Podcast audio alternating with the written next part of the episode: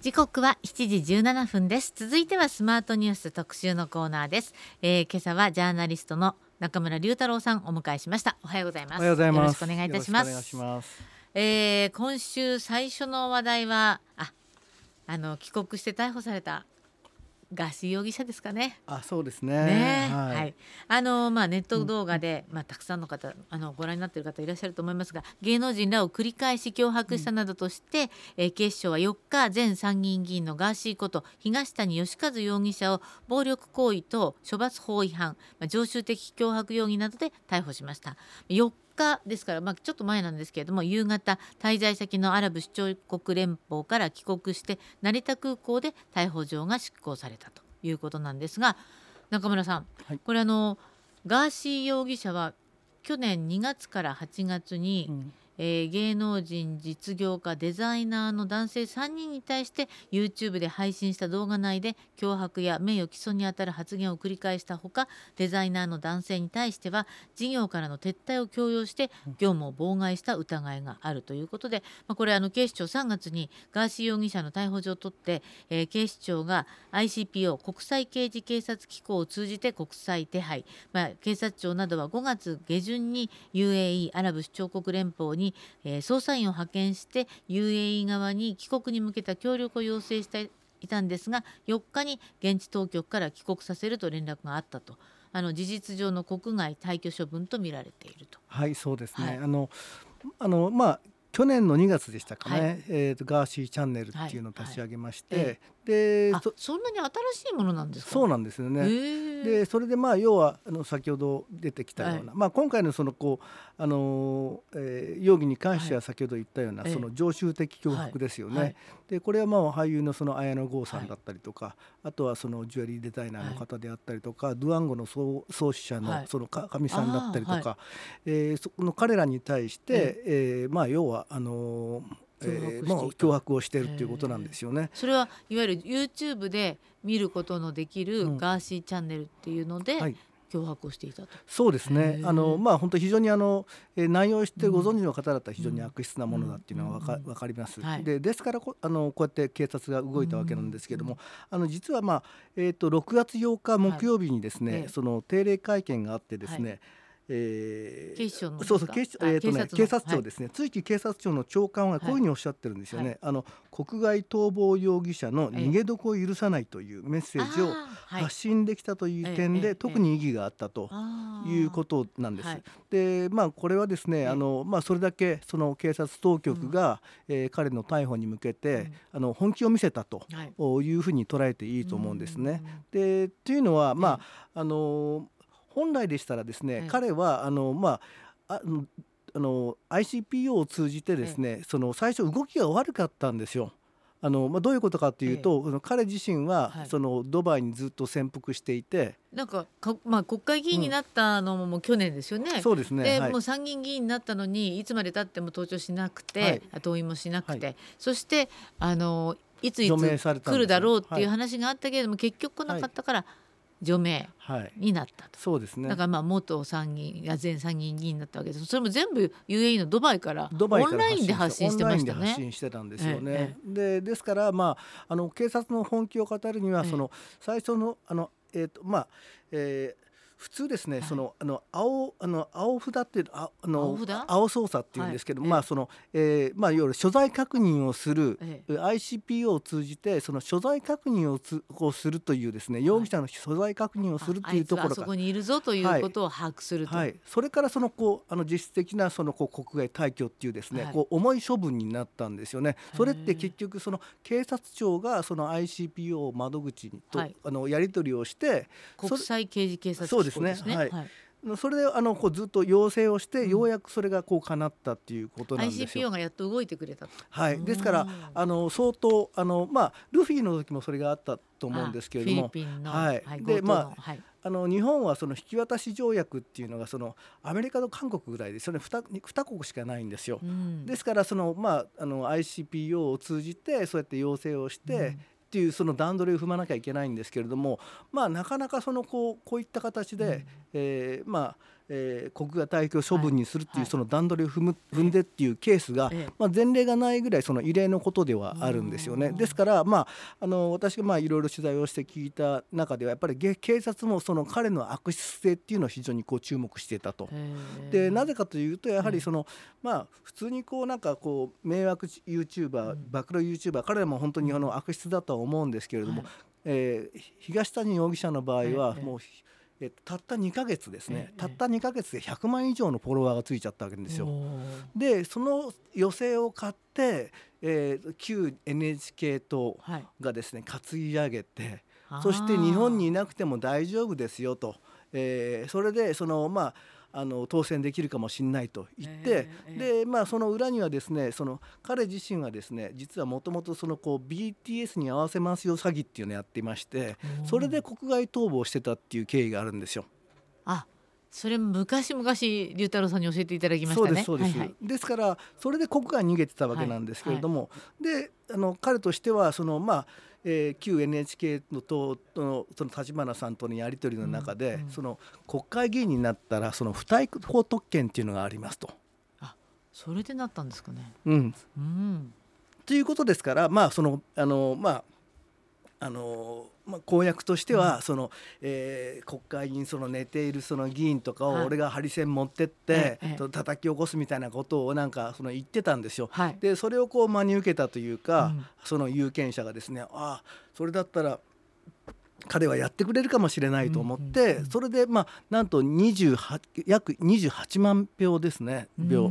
あの得票してそ,、れであのトップ、あのまあ、旧 NHK 党の中ではトップ当選。うことだったんですよね。やっぱりまあ抜群の知名度を誇っていたというか、はい、だってフォロワーもすごかったんでしょ？この、えー、ガーシーチャンネルは、はい、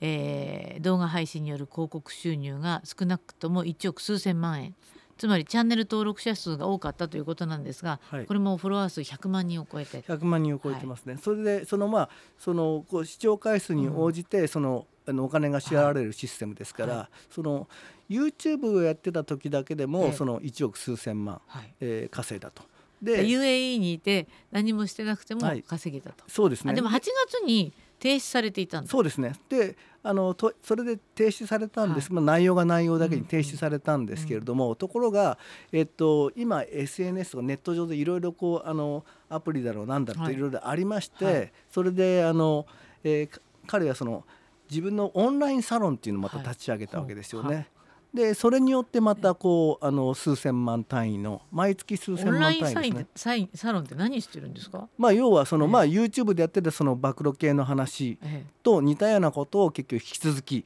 YouTube はそのこうあのいわゆるアカウントバンっていうんですけど、あのそれをこう閉鎖されちゃったんで、それでそのオンラインサロンっていうのを始めて、その月額数千円の、その会費を取って。でそれしたらそのそのお金がこの入ってくるわけじゃないですか。そうするとまあほら都合それ何ヶ月もやってるわけですから、えー、またそれだけでもこう億単位のお金が入ってきてたわけなんですよね。すね YouTuber って、はい、はい、そうそうなんですね。で、うん、まあそれはもうシステム上そうなっていますから、はいはい、まあそれはもうなんでそのお金入ってる、はい、まあ要するにあのー、何万人のフォロワーたちがサロンに入って1人1,000円でも2,000円でも取ればそれ,、それでまあすごいお金になるのも分かるんですけれども、広告収入が入るんですかこれ？まあそれはあのそうですね。あのまあオンラインサロンの場合は会費をもらって、まあやってますそうじゃないガーシーチャンネルみたいなものはこうフォロワー数が増えるとこう自然とこうスポンサーがついてるってそういうことなんですか？ああの YouTube 上でそのこう、P あのまあ、視聴回数に応じてその、うん、えお金が支払われるっていう仕組みなんですよ。あ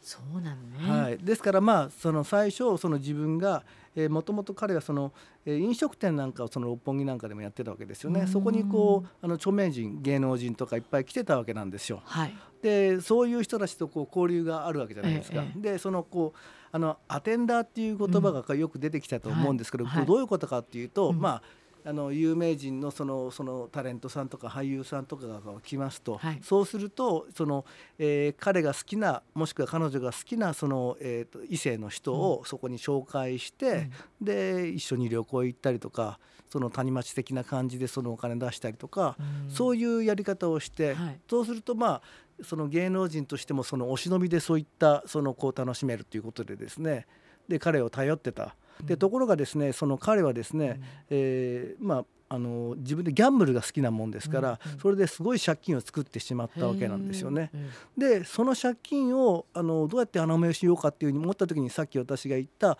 BTS 詐欺。でこれはそのあの自分が芸能人とかそういった人たちいっぱい知り合いがいますよってこれはこう、まあ、実際そうなわけですから、ですからそのそこに集まってくるようなこういろいろこうあの若い人とかいるわけじゃないですか。そうすると彼もこうたくさんそのリストみたいなこうこのもういつでも呼び出せるようなリスリストがあって、はい、でそれであのいや BTS 合わせるからといって、うん、結局まあ4 5 0人かな4 5 0人の女性から結局都合あのえー、4,000万か4,000万ぐらいこう引っ張ったわけなんですよ。トータルで。引っ張ったんですよ。でそれで、あのー、もうあのそれがその顕在化しまして表になって、はいはい、これはまずいっていうことで彼は国外に逃亡したんですよ。はいはいだからその時点ではもうこう詐欺のこうあの実行犯だったわけなんですけれども、ところが YouTube を開設したらですねそこでお金が入ってきたからそのお金をその、えー、今度はそのこれまで詐欺をしてた被害者の方にこう返済するっていう形でそれでチャラにしようとしたわけなんですよね。だから私はまあずっと言い続けてるんですけれども、まあ、彼のもともとやってることはこう悪質性の高いもんですよということを言ってるんだけれども、結局その YouTube で大成功してそのまあ億単位のお金が入ってきた。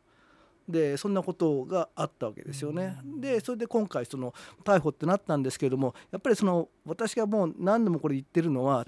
まあ、さっき言ったその3人のその被害者の方ですよね。これ許せないなと思うのはやっぱりその,、えー、その本人を攻撃するだけじゃなくてですね、いやお前らのその家族とか子供とか、どれだけ迷惑かけるかお前分かってるんかいみたいな感じであの関西弁でまくし立てたりとかあとはそのジュエリーデザイナーの方なんかあのええからお前この店潰せみたいなことをあの言うわけなんですよ。だからこれがその脅迫もう明らかな犯罪なわけですよね。そうか、はい、まああのパスポートも切れてましたから。そうですね。そういう意味で出入国管理法も違反なのかどうかわかりませんが、はい、まああのガーシー容疑者今後どういうね供述していくのかとかそのあたりも気になりますね、はい、そうですね。あとやっぱりもうちょっと本当にね嫌な話なんですけど、うん、私としてはまあそういった人を本当もう積極的に応援してる信者の人とか、うんうんうん、あとはそのえーと、立花隆さんとか、あとはその堀江門とこ堀江貴文さんなんかがあのすごい応援してるわけですよ。これは結局逮捕されてることがおかしいということを言ってるわけなんですよ。そうなんだ。はい。へえ、まああのガーシー容疑者今後ねどうなっていくのかこれウォッチしていきたいと思います。ね、はい、はい、えー、今朝はジャーナリスト中村龍太郎さんをお迎えしています。えー、後半もお話を伺いますので後半もどうぞよろしくお願いいたします。はい、ありがとうございました。時刻は7時43分です。続いてはスマートニュース特集パート2今朝はジャーナリストの中村龍太郎さんとお届けしております。後半もどうぞよろしくお願いいたします。まあ、前半はガーシーこと東谷義和容疑者の逮捕のニュースについて話していただきましたけれども、えー、続いては先週発売のこれですか？はい、はい、週刊文春そうですねあ週刊文春にその掲載されたその広末涼子さんの不倫疑惑について触れたいと思います。はい、はい、これはあの先週発売の週刊文春で女優の広末涼子さんとフレンチレストランのオーナーシェフの鳥羽周作さんとのダブル不倫疑惑が報じられたと。い、うことなんですけどこれは所属事務所広末さんの所属事務所は7日公式サイトを更新して報道を受けまして、えー、この度は広末涼子の週刊誌電子版の報道に関しまして皆様にご迷惑をおかけしたことをお詫びいたしますと謝罪。で続けてプライベートなことに関しては本人に任せていますが今回の報道を受けて本人に対して責任を持って行動するように厳重注意をしております。お騒がせして申し訳ございませんでしたとコメントを発表したと。いうことなんですね。はい、まあ広末さんといえば、はい、最近特にまたね、ええ、その注目をされているっていうか、いい役者さんですよね、はい、やっぱりね、えーうん、朝ドラでね、そのあの今やってるじゃないですか、満タン、でそのお母さん役なんからんまんのね、らそうそうらんまんの万太郎、牧野万太郎さんのお母さん役を演じて、これが良かったですね。でまあもともとはね、うん、そのまあ広末さんって言えばもう表紙にすれば、あのまあ完売するぐらい、その雑誌が完売するぐらいの、はい。もうとにかくそのその世代ではナンバーワントップスターだったんですよね。あの15歳ぐらいでしたっけ？そう、ね、最初な最初あれカルピス、うん、ニベア？なんかそういうね、うん、あの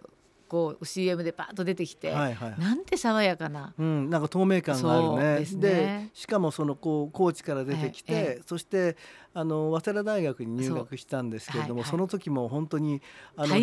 そうそうそうそう。だもうあの広末に会いたいがために、はい。早稲田をあの早稲田を受験するっていう人たちがもうごちゃまんと言ってですね、ええで彼女がそのこうキャンパスに現れるも本当にもうすごい人だかりになっちゃってパニックになってるぐらいだったんですよね。でもそういえば私でも広末涼子さんが早稲田大学に入ったことを覚えてるから、はい。やっぱり大変な、まあ、その時代その時代に、まあ一つのねあうん。のなんかこう現象を起こしていたっていうそういうイメージですね。はい、だからいまだにそのねそ40代ぐらいかな、ん。40代ぐらいから50代の方なんか、42歳ですね、はいはい。広末さん自身はね。あの広末さん大好きだっていう方が多いんですよね。その芸能界の中とか著名人の中でも、はい、イメージとしては、うん。広末涼子さんって濃い大きい女のイメージなんだけれども、はい。実は、えー何年前でしたっけね、あのキャンドルアートの第一人者のキャンドル・ジュンさんとはい、結婚、そうですね。あれのその前その前にね、ええ。あの2003年にですね、ええ。モデルの岡澤隆弘さんと結婚されそうて、それであのお子さんできたと。はい。で2008年にその離婚されて、うん。そしてその2年後に現在のパートナーであるそのキャンドルアーティストの、えーキャンドル・ジュンさはい。んと再婚された、でまたお子さんを？えそうですね。二設けられてええ。現在はその3人のその子供を育てるママ女優ということなんですね。で昨年にはそのはいベストマザー賞を受賞しました。そうか。はい、はあはあはあはあはあ。であのだから3人お子さんいて、もうお子さんも大きいんです。19歳12歳7歳、ですね。ね。はい。でお相手がうん。今年、このこの方も有名なんですね。はい、あのこの方もすごく有名な方で、そのえっ、と鳥羽周作さんという方なんですけども、あのもう今をとくめく、はい。あの料料理界のその革命児って言われてる方なんですよ。フレンチレストラン代々木上原にある塩そうですね。ので、オーナーシェフ。そうです。はいで、2020年からその4年連続でミシュラン一つ星これすごいことなんですけど、ええあの今年4月にはですね「塩」っていうその100年続く店の始まりという、まあ、鳥羽さんに密着するそのドキュメンタリー映画もその公開されたんですであのもともとですねちょっええと変わった経歴の持ち主の方で、鳥羽さんがね。はいはい。あの J リーグの練習生から小学校の先生を経て、うん31歳で料理の世界に入られました。あじゃあサッカーがすごく上手くてその後学校の先生になって、はいそしてシェフになると。はいでまあ。風貌なんですけど、ええまああのこういわゆるこうサッカー選手的なタイプの方ではなく なくてどちらかというとこうなんかこうクマさんみたいな あのやっぱりひひげをオー生やしナーシェフでシてェフでいろいろ作ってる間にそうそうそうそう、はいうん、たくさん食べたと。そういうあのそんな感じでこうほんわかした、ええあの感じのキャラクターの方なんですよね。ただやっぱりその、えー、と塩っていうお店は、えーまあ、メディアでもたくさん取り上げられていて、えええもう予約が困難なおあ店なんですよ、ね。いらしたことあります？私はね行ったことないんですけど、あの、えいいつか行ってみたいなと思ってちゃんとその Google マップにはチェックしてますね。すごい。はい。今日の料理にもあの定期的に出演していらっしゃるらしいですね。そうなんですよね。はい。はいでじゃあまあその2人が、まあ、あのどういうことになったかっていうと、まあ、ええこれ、まあ、週刊文春のその報道ベースなんですけれども、まあえー鳥羽さんがそのとにかく2人で会うというあの、こうまああのし、えーシーンを作らないように、ええーまあえー必ず若手スタッフが一人こう同行してしょその食事をするなど周りに配慮をしながら実は水面下でそのデートを重ねていたと。で今年の3月から、ええ。ーそのこう親密になって、えでそしてまああのどんどんどんどんこうあのそういう関係でもいつもが深くなって大人きたっていう話を。数とかねはい。3人で食事してたら、うん、もうただ仲いいだけっていう可能性もあるでしょ？それ可能性もありますよね、ええただだから、えー、とこれはあのまあでも不倫疑惑っていうふうに書くからには何かしらの何かを掴んでいるってことなんですか？そうですね、うん。まあ写真なんかもこうあのたくさんその週刊誌の中での載せていましたけれども、えーまあ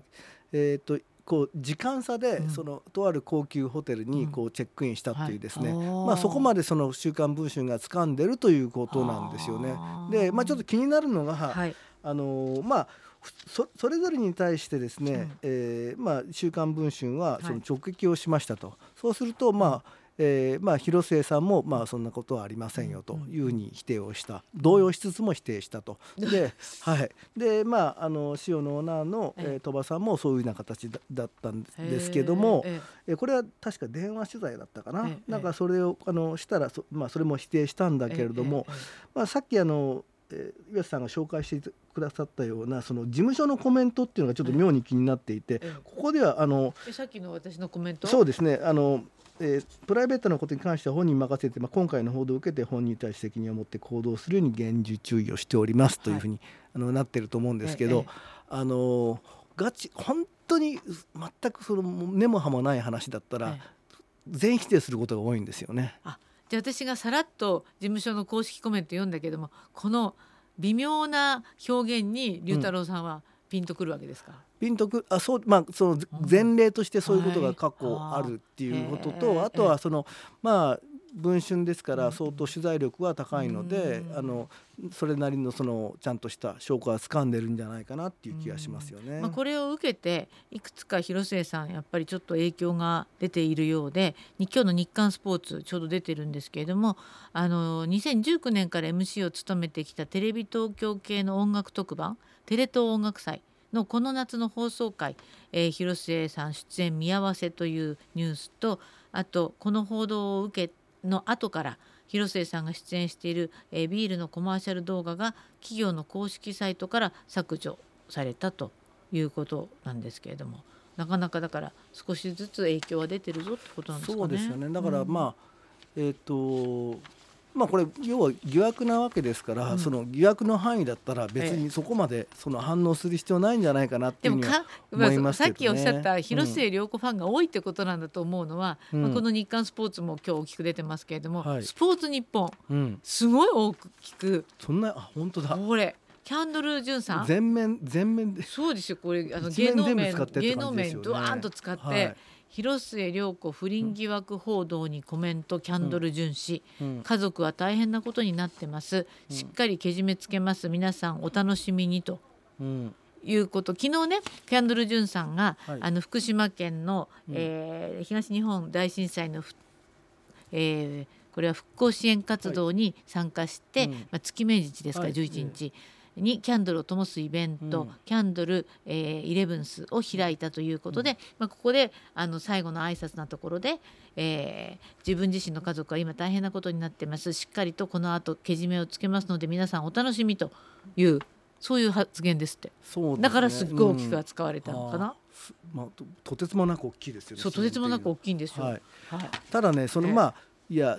まその広末さんそのダブル不倫ないんじゃないかっていう声もそのあるんですけれども、はい。ええ、まあその期待も込めてっていうかねそのまあそれどういうことかっていうと好きなんだ広末さん、うん、好きなんです。でそれでねあの面白いなと思ったのは、その塩っていうそのこう鳥羽さんのお店あるじゃないですか、その旦那さんのそのキャンドル・ジュンさんのお店とすごい至近距離にあるんですよ。あそうなんですか、はい、だから、あのそんな近いところでそんな大それたことはしないだろうっていう声もあるんですけどね。キャンドルジュンさんってのはお店があってそこでキャンドル売ってるんですか？そうですね。はい。まあその工房的なところなのかもしれないですけど、はい。まあこれはまあねあの広末好きの人がきっと何か、まあ関心関心があるということなんでしょうけれども、はい。じゃあ次に参ります。はい。えまあ前回もあの触れていただいた話題に参りましょうか。えー、のジャニーズの事務所問題なんですけれども、はい、これ新しい動きとしましては、えー、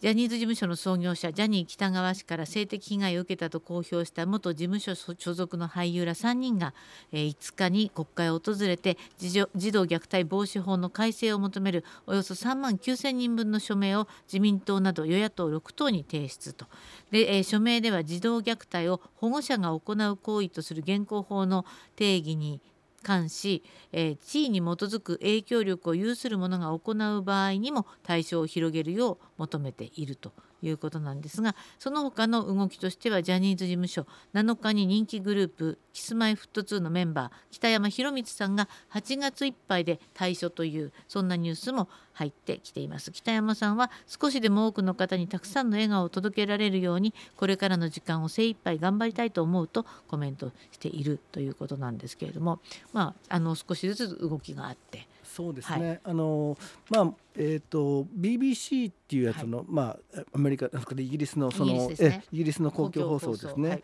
であの、えー、あのジャニー喜多川さんのお,、まあ、お亡くなりになった、ジャニー喜多川さんのその、まあ、闇みたいなことでですね、うんうん、それでそのドキュメンタリー番組を、はい、あのちょうどジャニーズ問題の教訓ということではいはい。でね、土曜日の朝日新聞にあの特集が組まれているんですが、はい、そこに中村龍太郎さんが、えー、文春のキャンペーン報道に記者の一人として参加したという話、はい、あの書いてそこで、はい、そうですね。その、えーと、口論というそのオピニオンなんですけれど、はい、まあそこに、えー、ボストングローブの、その元記者の方なんかもそのこうインタビューに応じてきて、私もあの同じようにあの話をしてるんですけれどもやはりそのそういった、えー、ジャニー喜多川氏のそういった性加害について、うん、えー、まあ、私が話をしているのはなぜその当時のそのメディア、まあ、特にあの新聞ですね、はい、えー、新聞がなぜその社会の僕託として機能しなかったっていうこと、うん、それについてあのコメントをしています。はい、であの、まあ、スポーツ紙とかテレビ局っていうのは離岸関係が非常に強いですから、うん、それがやれないっていうのは、まあ、ある種わかるんですけれども、なぜじゃあその新聞がそれができなかったのか、うん、っていうことについては私なりの見解ではやはりあのやっぱりその人権意識その当時はやっぱりそのの、まあ、薄かったんじゃないかな。うん、でないしはそのまあえー、とこれよくあるんですけれども、はい、こうまあ、週刊誌ってやっぱどうしてもこう、まあ、嘘捏造みたいな感じのその言われ方をこうよくして、うん、されていて、それでまあ週刊誌が扱ってるようなネタをその我々がこうできないだろうと。いうそそういうそのあの意識、はい、でそういうのはそのあったと思うんですよね。はい、それはなぜかというとその私はその 14, 14回にわたってそのキャンペーン99年からやっていましたけれども、はい、あのその時もやはりそのいろいろ働きかけをしたんですよね、だからこんなことがあるから、えーと皆さんその後追いでも何でもいいから取り上げてほしいと。そうしないとこうあの再発につながると、うんまあ、実際そういうことになったわけなんですけれども、はいはい、でそれは本当に真剣にその時は思っていて、ええ、で働きかけてあのえー、やったんですけどそのその時のそのメディア側のその反応っていうのがそんな感じだったんですよね。うそうですか、まあ、あの朝日新聞のこの口論は「ジャニーズ問題の教訓」という大きなタイトルでジャニーズ事務所での性暴力問題「まあ、週刊文春」のキャンペーン報道から早二十数年が経ったと社会やメディアに欠けていたものは何か、まあ、少年を性暴力から守るためには何が必要かという、まあ、こういう問いかけに対する、まあ、の口論が出てるわけですけれども、あのこのアメリカのねボストングローブの元記者のマット・キャロルさんのインタビュー。これはもうあまりにこうまるでバック・トゥ・ザ・フューチャーのような思いだったと。二十、うん、数年前のこと。がこの、はい、であのアメリカではボストングローブがカトリックの、うん、えー性的虐待と隠蔽これ報じたのが2002年で、そこからすごく動きがあったのに、日本は全然なかったんだという話出てますよね。そうなんですよね、だからそのボストングローブがピリッター賞を取った、そのまあそういうそういう報道だったんですけども、その後に「スポットライト」っていう映画になったんですね。で私それ見た時に、その